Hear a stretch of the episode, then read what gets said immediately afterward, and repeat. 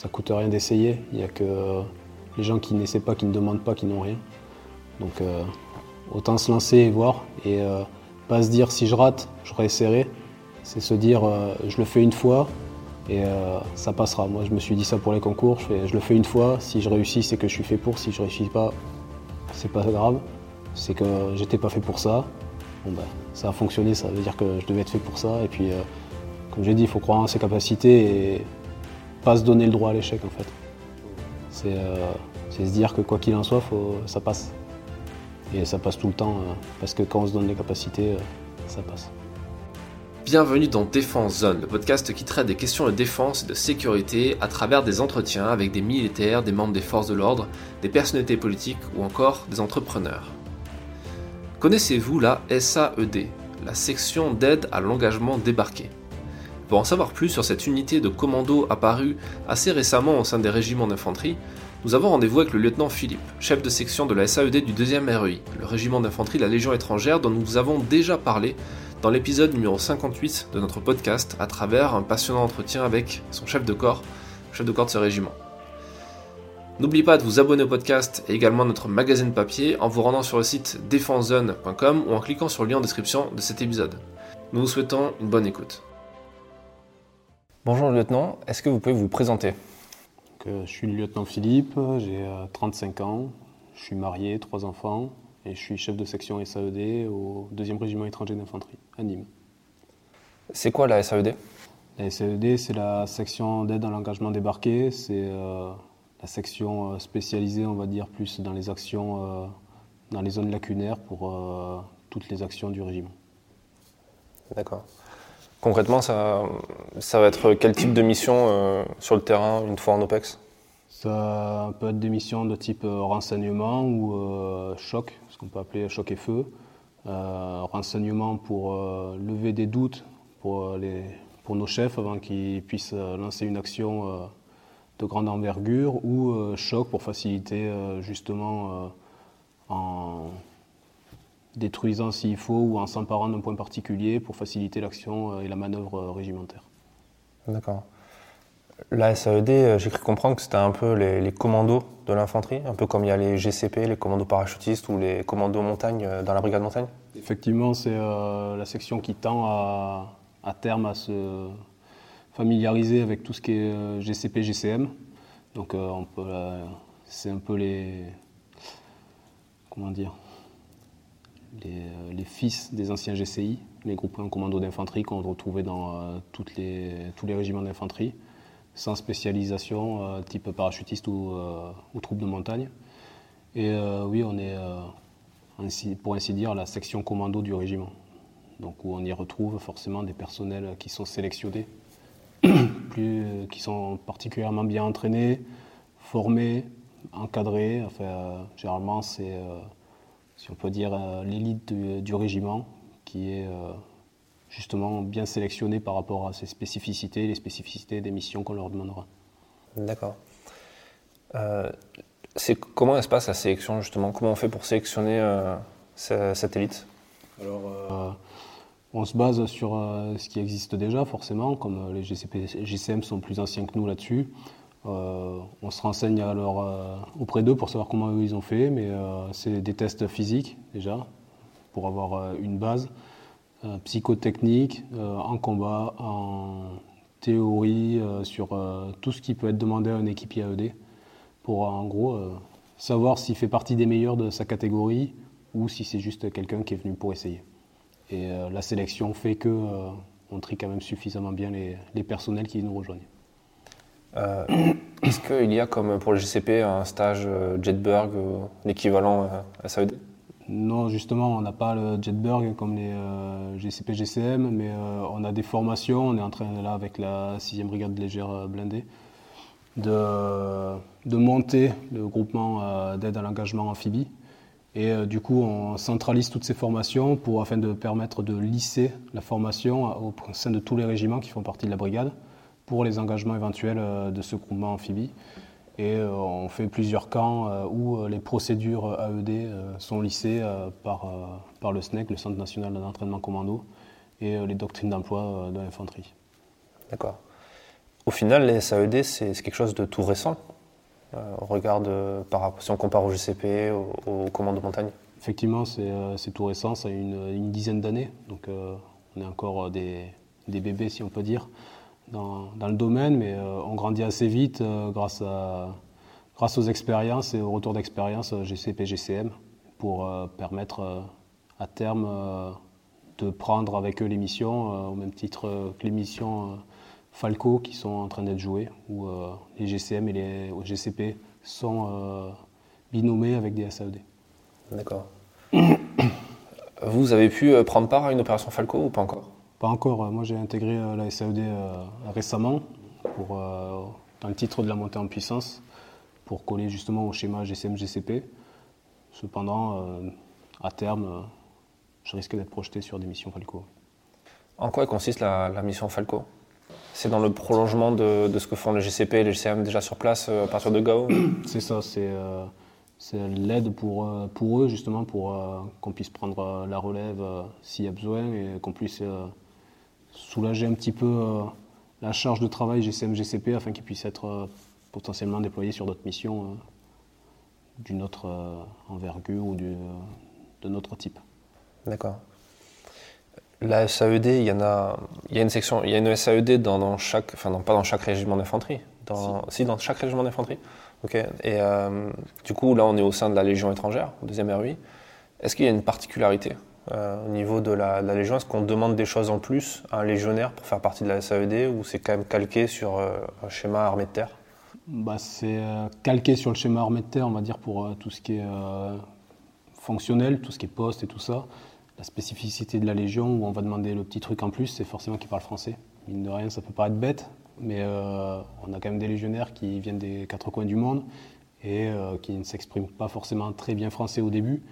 Donc ça fait partie des prérequis effectivement qu'on demande, que l'équipier ou le candidat parle suffisamment bien français pour euh, simplifier euh, tout le travail à fournir. Euh, pour les, comme pour les GCP du deuxième REP, où cette, section est, enfin, cette spécialité est, vue comme un petit peu un aboutissement, parce que c'est la, sélection de la sélection de la sélection, on va dire. la SED tend vers ça aussi, à devenir l'échelon supérieur en termes de, en termes de, le, Graal en quelque sorte que viserait un engagé volontaire? Est-ce que vous avez déjà des retours à ce niveau-là?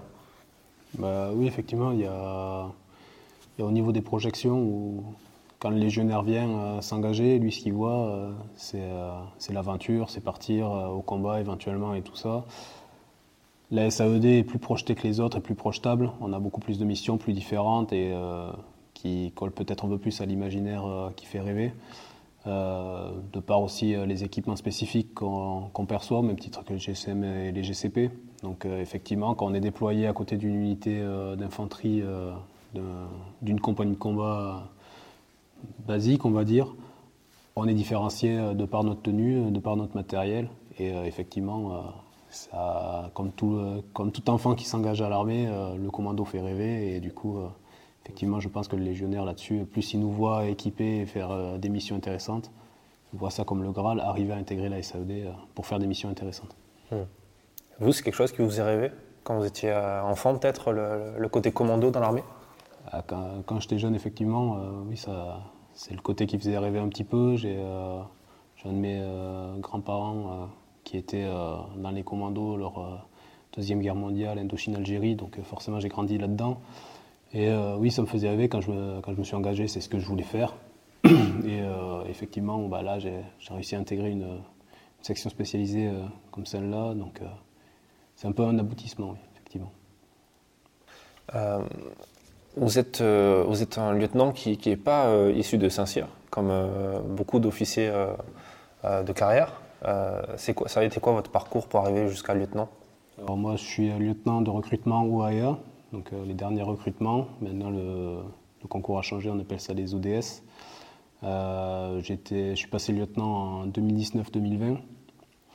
Et euh, avant, j'ai commencé euh, dans l'armée régulière en tant que sous-officier. J'ai commencé sergent, où je me suis engagé au titre de l'infanterie. J'ai rejoint euh, le 16e bataillon de chasseurs. Et j'ai effectué ma carrière de sous-officier normalement, on va dire. J'ai fait sergent, chef, adjudant. Donc j'ai été chef de groupe, sous-officier adjoint et chef de section. et dans une volonté de renouveler un peu et repartir, relancer un peu d'intérêt dans le, dans le travail, remettre un peu de difficulté pour pas s'empâter entre guillemets, ben, j'ai voulu passer les concours officiers, ce que j'ai réussi. Et à la sortie de l'école officier, j'ai la même logique de renouveler un peu tout ça, ben, je suis rentré à la Légion étrangère en tant que lieutenant. C'est super comme parcours ça. C'est plutôt pas mal, oui. Ça, fait, ça fait beaucoup de changements d'un coup, j'imagine, de passer de sous-officier à officier, puis officier, euh, enfin de sous-officier à officier de Légion en plus. Oui, c'est euh, bah, deux mondes, euh, c'est deux salles, deux ambiances, comme on dit. C'est au même endroit, mais différent. Et, mais on, on rentre dans le moule assez rapidement. La Légion étrangère est bien reconnue pour ça, effectivement. Et euh, au début, ça, pique, comme on dit. Hein. on change de, on perd tous nos repères, mais euh, on est guidé avec bienveillance pour justement s'intégrer au mieux et faire tourner la boutique le mieux possible. C'est quoi qui, vous plaît le plus dans la Légion étrangère? Alors bizarrement, euh, moi la Légion, comme m'a dit un des officiers supérieurs quand je suis arrivé, la Légion, c'est l'armée d'il y a 20 ans. Et euh, c'est effectivement, c'est l'armée, moi, qui m'a fait rêver, euh, comme je le disais, par mon grand-père. Et je retrouve ces codes de, qui ont été petit à petit perdus, je vais dire, dans la régulière, mais qui perdurent justement euh, à la Légion étrangère et, qui tiennent bon et qui resteront comme ça, je le pense. par rapport à J'aimerais bien qu'on revienne sur la partie euh, formation euh, et euh, exigence qu'il y a pour intégrer une SAED. Comment on fait pour, pour, pour un jeune qui nous écoute, qui nous écoute là et qui aimerait intégrer une section comme ça, un peu commando C'est quoi les conseils que vous aimeriez lui donner pour, pour se préparer à l'aguerrissement, à, à, acquérir un peu de force physique, peut-être être capable de percuter aussi C'est quelque chose qui s'apprend ça? Bah, Le physique, de toute façon, après on est tous égaux là-dessus. Il y a un physique de base, mais ça, c'est euh, chacun, euh, chacun se, voit et est, honnête avec lui, euh, soi-même. Et c'est plus l'état d'esprit en fait qui est recherché dans, ce type de section, à mon sens. C'est ne pas lâcher et justement se remettre souvent en question et être capable d'analyser correctement sans se mentir à soi-même, comme je disais, sur est-ce que je suis bon à, à ce moment-là ou est-ce que je ne suis pas bon? Est-ce que je suis dans les clous? Est-ce que je suis pas dans les clous? Si on n'est pas capable de faire ça, à mon sens, ça ne sert à rien de vouloir se présenter parce que c'est une certaine maturité à avoir. Le physique, euh, tout le monde peut l'avoir, tout le monde euh, peut progresser, il suffit de s'entraîner. C'est plus ou moins long suivant les personnes, mais un physique, ça, s'obtient avec du travail. La mentalité, c'est quand même beaucoup plus dur. Donc euh, si on n'est pas là pour les autres et qu'on n'est pas là pour se remettre en question et être capable d'écouter les conseils, que ça vienne du dessus ou du dessous, on n'est pas à notre place dans une section comme celle-là, qui est quand même un fonctionnement, qui est un fonctionnement particulier par rapport au reste des autres sections dans l'armée de terre. C'est-à-dire, qu'est-ce que vous entendez par fonctionnement particulier bah, Il y a beaucoup plus de cadres dans la section. Il y a un niveau fonctionnel qui est différent. On va demander, euh, par exemple, moi, ma, fonction, je suis intégré à la SAED, euh, je suis lieutenant, mais je ne suis que chef de groupe. Chef de groupe dans une section de combat, c'est sergent. un sergent à la SAED est un chef d'équipe, un équipier. Donc en gros, chaque par rapport à son grade, se voit descendre d'un cran au niveau fonctionnel. Cependant, ce qu'on va lui demander, c'est d'être efficace sur le niveau au-dessus. Donc un sergent qui, moi chef de groupe, je fais fonctionner toute la section. Un sergent dans la section euh, qui est chef d'équipe ou euh, équipier, ben, on va lui demander de faire tourner le, groupe, voir la section, au même titre que moi, quand je vais y aller, je vais avoir euh, un discours au même titre qu'un CDU auprès du chef de corps comme on est sous les ordres directs du chef de corps, c'est la difficulté à avoir et du coup les dialogues sont différents parce que comme il y a beaucoup de cadres, on ne peut pas se comporter, c'est pas un niveau hiérarchique euh, qui va du bas vers le haut. Il y a des fois c'est plutôt horizontal et euh, tout le monde est capable d'avoir des bonnes idées et euh, d'entendre les bonnes idées quand elles sont sorties au bon moment. Voilà. Contrairement à même s'il y a un chef qui tranche, contrairement aux compagnies de combat où là effectivement bah, celui qui est en bas de la chaîne alimentaire euh, n'a pas trop de droit de parole. Ce qui est fait aussi euh, pour que ça fonctionne correctement, mais euh, chacun a ses spécificités par rapport au combat qu'il engage. C'est-à-dire qu'il y, a une certaine forme de, liberté, peut-être un peu plus de liberté qui est attribuée à, cette unité-là, un peu comme les, comme les forces spéciales. Au final, on, les laisse un peu tranquilles sur certaines choses au niveau de la hiérarchie pour qu'ils soient plus efficaces sur leur mission. C'est ça, voilà, c'est euh, exactement ça. C'est celui qui sait qui dit et qui, prend la, qui peut avoir la bonne parole. C'est pas forcément le grade ou la fonction qui dira que c'est comme ça qu'on doit faire. Et ça, euh, dans la Légion, ça peut se faire aussi? Parce que la Légion a cette réputation de, sacraliser quand même la hiérarchie, les officiers, etc. Donc, euh. ça, ça, se fait effectivement, ça, ça, se fait, ça se joue, mais euh, on demande beaucoup plus de crédibilité, justement. Parce que pour avoir un droit de parole, de base, il faut être crédible. Et la Légion étrangère, qui est très attachée à justement ce fonctionnement hiérarchique, autorise un droit de parole, mais euh, sous réserve d'avoir une crédibilité acquise euh, par le passé. Ce hmm. C'est pas quelqu'un qui sort, qui dit, euh, qui balance à voix haute son idée comme ça. Ça, ne fonctionne pas. Mais ça, c'est un travail justement dans l'encadrement auprès des jeunes.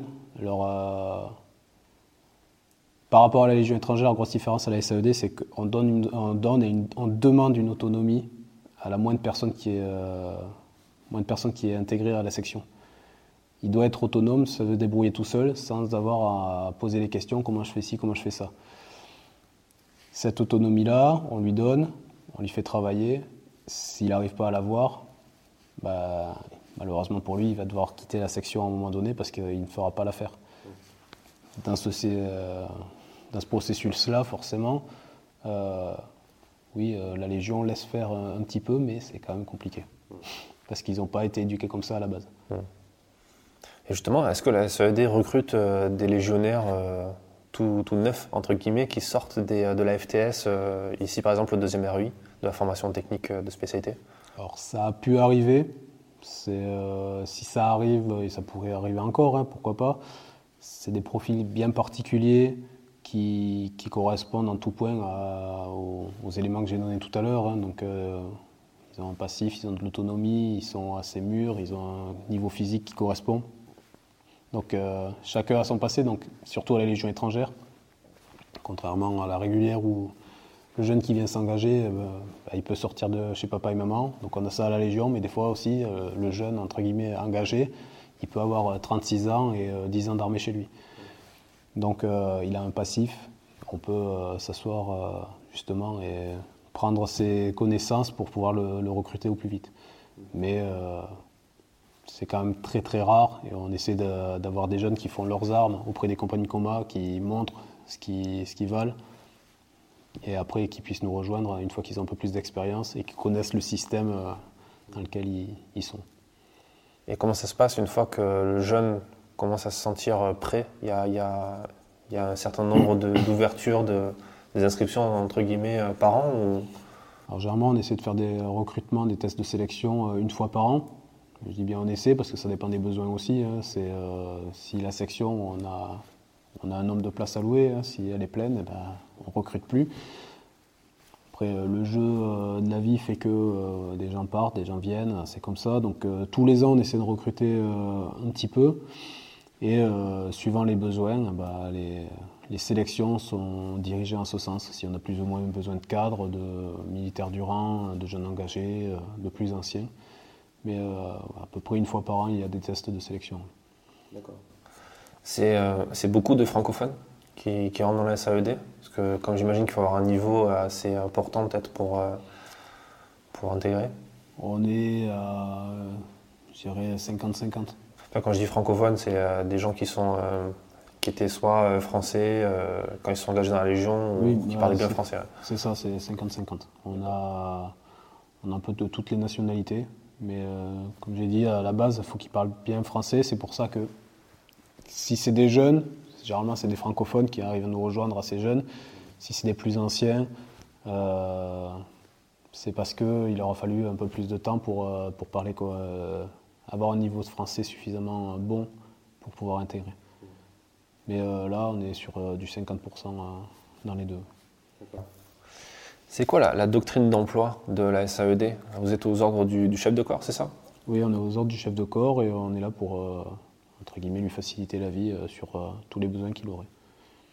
Donc concrètement, en, OPEX, par exemple, ça se matérialiserait comment? C'est le chef de corps qui est chef du GTD, par exemple, et qui va donner, enfin, qui va vous embarquer avec lui dans le, dispositif On est dans le dispositif sans vraiment l'être. En gros, on est la doctrine d'emploi, c'est le chef de corps nous demande un effet à obtenir que lui estime euh, pour euh, que ce soit du renseignement, comme j'ai dit, ou une action de choc, de feu, ou euh, cet effet à obtenir, on est plutôt libre au niveau de la réalisation. On a les équipiers qui sont formés pour qu'on soit le plus autonome possible. On essaie d'agir un pion plutôt insubmersible, comme on dit, c'est-à-dire qu'on peut être projeté soit dans le feu direct avec euh, tout, euh, le régiment, soit une avance de phase pour euh, permettre l'engagement du régiment, ou alors complètement derrière les lignes ennemies, à se faire oublier et justement à avoir des actions sur l'ennemi pour faciliter par-delà l'action du régime. Donc on est vraiment dans tout le spectre où le chef de corps a besoin qu'on soit. Et est-ce que vous pouvez potentiellement être aux ordres de, euh, de l'échelon au-dessus, ou par exemple venir en soutien des opérations du COS, euh, des forces spéciales? Euh, Forces spéciales, non. Mais au échelon au-dessus, au niveau de la brigade, oui. Comme je disais, dans le, dans le cadre du, du GAEA, donc l'engagement amphibie, on a fait dernièrement des, des manœuvres dans, ce sens où justement les différentes unités de la brigade fournissent, donc les SAED, les PAE pour les régiments de cavalerie, euh, les, plongeurs de combat, les, fouilles opérationnelles pour le génie. Les artilleurs, on intègre tout et on fait euh, une grosse section, une grosse unité euh, avec tous ces spécialistes, justement, commandos, entre guillemets, de chaque régiment qui ont leur spé à eux pour justement agir et faire les, faire les missions qui, sont demandées par la brigade. Donc on peut être effectivement sous les ordres directement de la brigade. Ça, c'est ce qui, est, à terme, devrait tendre, au même titre que les GCP, GCM. Pour venir sur, le, sur, sur la SAED, euh, on parlait d'équipements euh, particuliers. Euh, vous avez quoi en plus de ce qu'aurait un, légionnaire dans une section de combat traditionnelle Alors nous, on a accès au plan d'équipement des unités spécialisées, au même titre que les GCP, les GCM. Donc en gros, ben, on a des casques différents qui sont plus adapté aux missions qu'on pourrait euh, avoir. On a les sacs à dos, l'armement, euh, les optiques. Tout est euh, calqué sur le modèle GCP-GCM par rapport à ce plan d'équipement des unités spécialisées. Donc on a un panel beaucoup plus grand que les unités, on va dire, régulières. D'accord. Et est-ce qu'il existe des passerelles ensuite pour, euh, pour l'échelon au-dessus euh, qui serait les forces spéciales Est-ce qu'il y a des recrutements qui se font, euh, des détections, des échanges même? Non, à ma connaissance, non. C'est des recrutements ouverts comme dans la, comme dans la régulière, les, les, recrutements unités spécialisées. Après, les candidats qui le souhaitent, qui sont dans les conditions, donc là, c'est un peu plus différent comme on est à la Légion étrangère. Mais euh, les gens qui souhaiteraient faire ces, recrutements particuliers euh, lèvent la main, ils le disent. Et après, il n'y a pas d'échange particulier d'entraînement conjoint ou, ou, de choses un peu informelles euh, bah, Pour les missions Falco, effectivement, il y a les, les, entraînements conjoints avec les équipes GCM, GCP avec qui on va travailler. Mais sinon, il n'y a pas n'y a pas d'échange plus que ça avec les, forces spéciales. On est vraiment dans un spectre séparé. D'accord. Euh, je pose toujours cette question à la fin. Je voulais un peu poser sur les, les conseils que vous pourriez donner à quelqu'un qui, qui s'engage euh, dans cette voie-là.